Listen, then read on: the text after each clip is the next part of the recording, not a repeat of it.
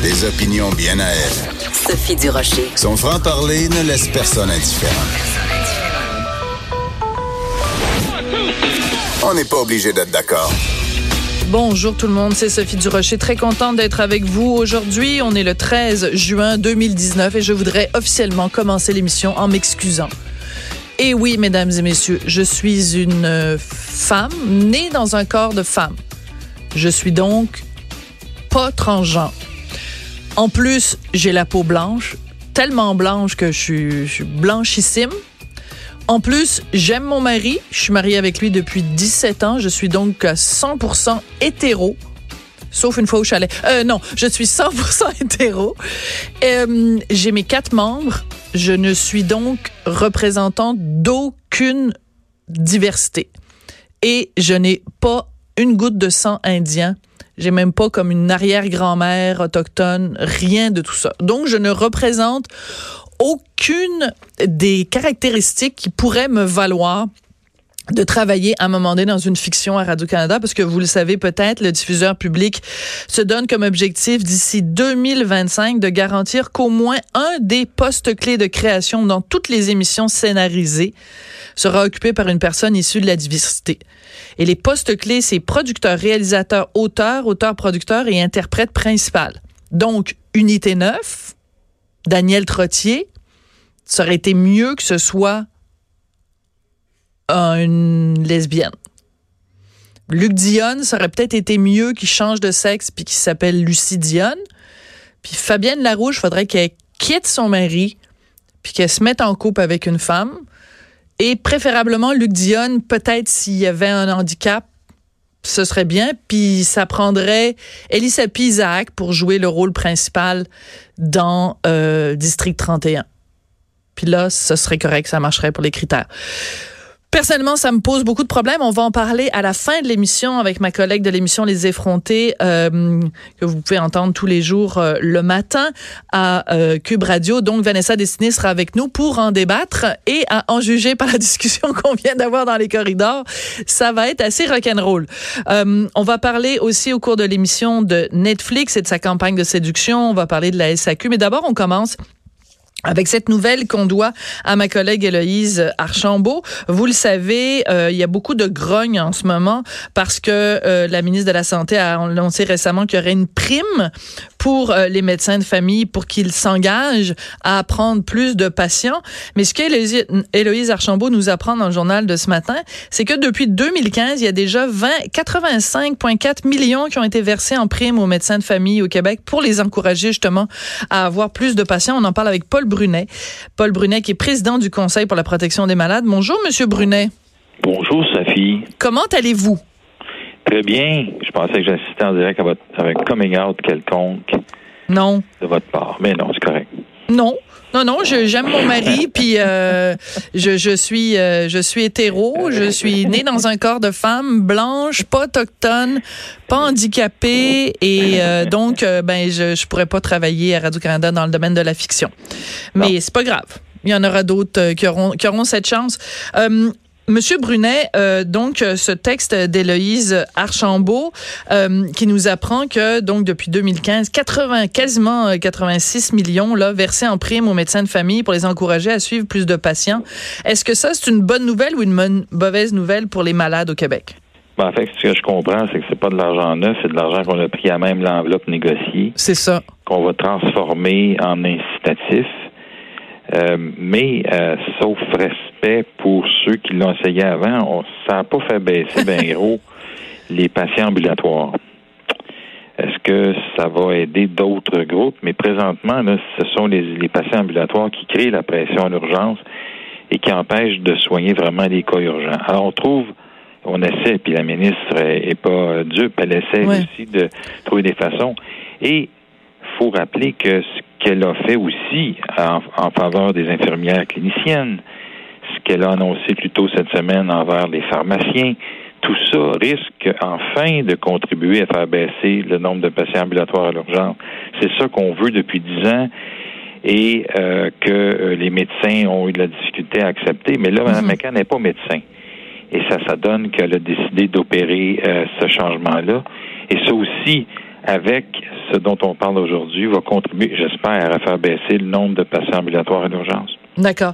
Mais quand on regarde, parce que ce qui a beaucoup choqué euh, les gens, monsieur et madame tout le monde, c'est le fait que on se dit, bon, déjà, les, les médecins sont, sont bien payés. Bon, on est d'accord qu'évidemment, avec le nombre d'études, le stress, euh, la, la, la, les qualifications que ça demande, bon, on, s'entend là-dessus. Mais d'avoir une prime qui est une, une carotte en plus d'autres carottes, puis en plus de beaucoup de carottes, finalement, euh, on, on, on s'en vient, le, le, grand public, à se demander, euh, ça, ça vous tenterait pas des fois d'utiliser le bâton aussi? ouais. C'est bien beau leur donner des carottes tout le temps, mais il y a, y a, y a peut-être un peu, il faut peut-être avoir un peu de pogne aussi et euh, leur taper sur les doigts quand ils ne prennent pas suffisamment de patients. Oui. M. Barrette a essayé ça, vous vous en souvenez, avec son ben projet de loi 20, hein? Tout le monde l'haïssait. Oui. Et finalement, il a ramolli, puis euh, il n'a pas puni personne. Mais moi, je continue de croire que ce que Mme McCann a annoncé, je le répète, envers les infirmières cliniciennes, enfin, on va en avoir bien plus qu'on n'a jamais eu. Oui. Envers les pharmaciens, plutôt. Ça, peut-être, contribuera encore mieux et plus, et plus vite à faire baisser puis à donner enfin accès à des soins quand on en a besoin. Et, faire traiter les cas urgents. Alors, est-ce que les médecins vont prendre plus de patients en charge à cause des bonnies? Les chiffres et l'histoire récente ne semblent pas confirmer cet incitatif-là.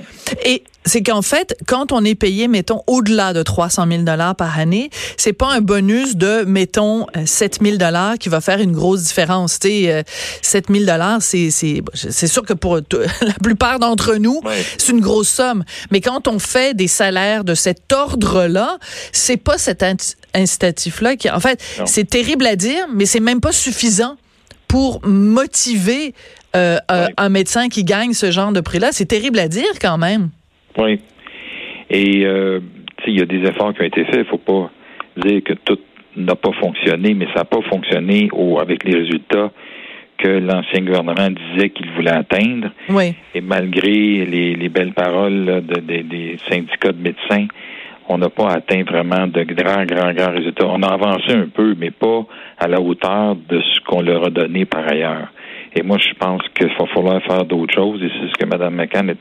Écoutez, l'histoire des pharmaciens, là, ça va, ça va faire avancer cette interdisciplinarité-là plus vite en quelques mois de, de, gouvernance de la CAC que pendant 15 ans des libéraux. Puis la même chose avec les infirmières praticiennes. Oui. Alors, euh, elle semble vraiment déterminée. Et peut-être que les médecins vont commencer à sentir qu'ils ne seront plus seuls à donner des soins. Ben la soupe est chaude, oui, c'est ça. Et, comme j'ai déjà entendu M. Godin dire récemment euh, devant d'autres médecins, il va falloir qu'on commence à bouger parce que euh, il y en a une qui est décidée à bouger. Et il l'a pas dit ça, mais elle n'est pas médecin, elle. il l'a pas dit, là, je le répète. Mais elle semblait très déterminée. Et pour une première fois, je sentais peut-être à tort, mais je sentais M. Godin là euh, quelque chose d'urgent dans sa voix. D'accord. Mais c'est qu'en fait, bon, parce que c'est pas la première fois qu'on se parle, vous et moi, et au cours euh, des, des, des, mois, vous avez toujours été très critique, évidemment, du, du gouvernement euh, libéral. Et le bilan, finalement, que vous faites des, des, du gouvernement caquiste, évidemment, de Mme McCann, depuis l'élection en octobre, est, est, plus, est beaucoup plus positif. C'est-à-dire que vous considérez qu'en quelques mois, ils ont fait beaucoup plus que les libéraux. Vous venez de nous le dire mais est-ce que c'est, est-ce que ça tient uniquement au fait qu'elle n'est pas médecin et que donc, on, sait qu'avant, c'était un gouvernement de médecins. Il y avait, euh, même à l'éducation, c'était un médecin. Je veux dire, ils étaient partout, les médecins. Euh, est-ce que ça ne tient qu'à ça et que ça prend quelqu'un qui n'est pas médecin pour tenir tête aux médecins? Est-ce que c'est ça que ça prend forcément? Ben, je commence à soupçonner que si on soupçonnait l'apparence, peut-être pas dans les faits, mais mhm. l'apparence de conflit d'intérêts à mesure qu'on améliorait le sort des médecins avec des médecins, par des médecins et pour des médecins, que ça commence à être assez. Ce n'est pas son cas. Alors, il y a une chose. L'autre chose, c'est que c'est une dame qui a une expérience en gestion, ce que l'ancien ministre n'avait pas. Oui. Troisièmement, c'est pas une personne qui pense ou qui dit ou qui prétend qu'il sait tout. Ça, ça fait du bien. Elle est plus à l'écoute. Elle est plus à l'écoute du milieu que, bon, ben, c'est pas difficile d'être plus à l'écoute que M. Barrette. J'ai déjà, j'ai déjà entendu là, des, euh, des organisations ou des groupes dans des organisations dire nous, on va collaborer maintenant. Ça, là, c'est quand tu as un peu d'expérience en gestion, tu sais très bien que la manière que tu fonctionnais comme un bully, mm. euh, c'est sûr que ça dure pas longtemps et euh, la menace ne mène nulle part et encore moins améliore-tu ta crédibilité ou quoi que ce soit dans l'organisation. Mais quand tu connais pas ça, mais que tu penses et que tu prétends que tu connais ça, on, arrive à des constats épouvantables. Et Mme McCann a dit, puis elle l'a répété, c'est notre thème au mois de septembre de notre colloque. On a affaire à un réseau en réparation. Mm-hmm. Mais oui. Mais c'est ça qui est difficile à comprendre, euh, Monsieur Brunet. Puis vous êtes évidemment très bien placé pour le pour le savoir régulièrement, quand il arrive des, des, des nouvelles comme celle-là, on, on, se pose la question comment se fait-il que, euh, corrigez-moi si je me trompe, mais le budget du ministère de la Santé, c'est 50% des dépenses du gouvernement, à peu près? Ouais. Bon, alors euh, comment... Je ne suis pas tout à fait d'accord avec vous. Ouais. Le Québec est le seul qui calcule pas le budget de ses projets spéciaux et le Ah. remboursement de la dette comme étant, euh, comme faisant partie du budget annuel. Alors, contrairement aux autres fait que si vous enlevez ça, c'est-à-dire si vous enlevez ça du, du budget, Ouais. c'est sûr que ça fait baisser le budget, puis ça augmente la part que la santé euh, il prend comme place. Est-ce que vous avez mis votre main devant votre euh, cellulaire, Monsieur Brunet, parce que là, je vous entends moins bien. Pardon. Ah, ça change Quand- tout. Oui, Et si on faisait comme les autres provinces, oui. la santé ne représenterait plus que 30 ça veut pas dire que c'est pas beaucoup là. Non, non. Juste que 50 c'est une invention de je sais pas qui, mais c'est la seule province qui tient pas dans son budget annuel ou qui ajoute pas dans son budget annuel ou qui l'écrit pas le remboursement de la dette et les projets spéciaux. Fait que ça fait baisser le budget et ça fait augmenter la part que la, la santé y- y trou- y se, se trouve. D'accord. Bon, disons que, mais, disons que c'est 30% quand Ouais. même. OK? Ça veut dire que chaque fois que j'envoie euh, et que chaque contribuable envoie 100 dollars à Québec, il y Oui. en a 30 dollars sur ce 100 dollars-là qui va à payer pour le système de santé. Donc, on est en droit comme contribuable de se dire comment ça se fait que mon 30 dollars par 100 dollars que je mets sur la santé, qu'on se retrouve avec des problèmes, on est obligé de donner des carottes aux médecins pour qu'ils prennent plus de monde. Parce que l'objectif, rappelons-nous, c'était quoi l'objectif? Hein? On s'était engagé, les médecins, en tout cas les omnipraticiens, s'étaient engagés à prendre en charge presque tous les Québécois, même pas 100 Mhm. D'ici- Avant la fin de 2017, bon, évidemment, on est, Ouais. on est loin de ça, là. Mais je veux Ouais. dire, comment ça se fait? Il y a d'autres pays qui nous regardent, puis qui, qui nous regardent aller, puis qui disent, ben voyons donc, comment ça que vous n'êtes pas tous pris en charge par votre, par votre euh, gouvernement? C'est c'est comme une priorité, la santé. C'est- une aberration, non? Oui, c'en est une. Et euh, tu sais, ça fait dix ans, nous, qu'on re- revendique comme d'autres, puis comme les médias nous ont laissé le dire, l'accès à des soins quand on en a besoin, c'est pas des farces, là. Juste ça, là. Juste ça? Juste ça. On demande juste ça pour commencer. Et ça, ben, jusqu'à récemment, il y avait encore près d'un million de patients ambulatoires. Et malgré la, la, la, la, la déclaration de l'ancien ministre qui disait qu'il avait enregistré 500 000 nouveaux patients auprès de médecins de famille, on n'a pas baissé le nombre de patients ambulatoires. On l'a baissé de 40 000 en deux ans. Alors, il y a, il y a, y a quelque chose qui marche pas. Et moi, je, je, je veux bien faire confiance à cet indicateur-là, cet objectif-là, cette cible-là d'aller Mhm. enregistrer des patients. Mais si, parce que vous êtes enregistré, vous êtes encore obligé d'aller à l'urgence parce que vous êtes- votre médecin ne peut pas vous voir ou vous verra pas, ben, on n'est pas plus avancé. Ouais. Euh, Monsieur Brunet, une question plus personnelle. Êtes-vous découragé des fois? Êtes-vous tanné? Trouvez-vous que... Non, je je, je, je peux pas l'être parce que mon frère a fondé cet organisme-là, puis il l'était pas. Il a drivé ça pendant Hmm. plusieurs années, puis on essaie de continuer son œuvre. Mais des fois, on comprend que euh, on, on fait pas l'affaire de tous. Hmm. Et pour notre colloque, là, on essaie d'avoir euh, du, du support de certains organismes, des ordres, des, des fédérations, des syndicats. Et c'est pas évident parce que on dit ce que les gens pensent et des fois ça fait pas l'affaire de ceux qui ont des sous. OK. C'est quand votre colloque? hein? C'est le 18 et le 10, pardon, le 19 et le 20 septembre prochain. Et vous avez de la difficulté à avoir du financement parce que vous êtes un petit peu un, un emmerdeur? Excusez-moi dans le bon sens du terme. Dans ma bouche, c'est un compliment, là. Il faut, il faut que je le signale. C'est Oui. Mme McCann qui a replacé notre financement que M. Barrett avait coupé. Êtes-vous sérieux?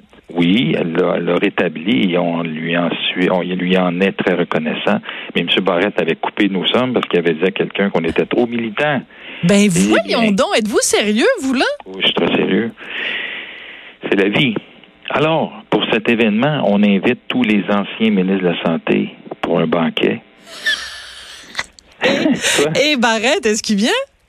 Euh, Je me prononcerai pas là-dessus. Comment ça, vous vous prononcerez pas Ben, là-dessus? parce que les invitations viennent de partir. Ah, elles viennent de partir. Mais vous avez invité tous les anciens ministres de la Santé Oui. qui, qui sont encore en vie euh, Oui. à venir à ce colloque. Est-ce que Oui, je- on peut faire quelque chose? OK, on peut faire quelque chose. Donc, vous m'avez dit 19, euh, 20 septembre. Euh, J'aimerais ça qu'on se reparle, mettons, euh, la première semaine de septembre. Tu sais, après la fête du travail, là.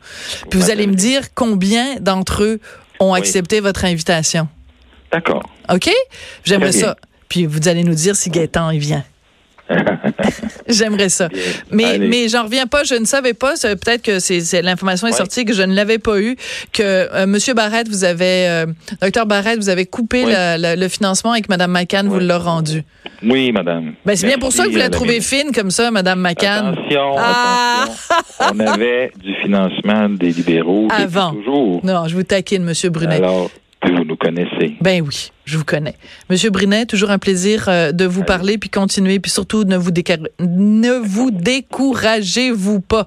Et vous avez tout à fait raison de souligner que et du côté des infirmières praticiennes et du côté Oui. des pharmaciens, il y a des choses qui bougent. On va finir par euh, on va chanter la, la toune de la Bolduc, là, découragez-vous pas.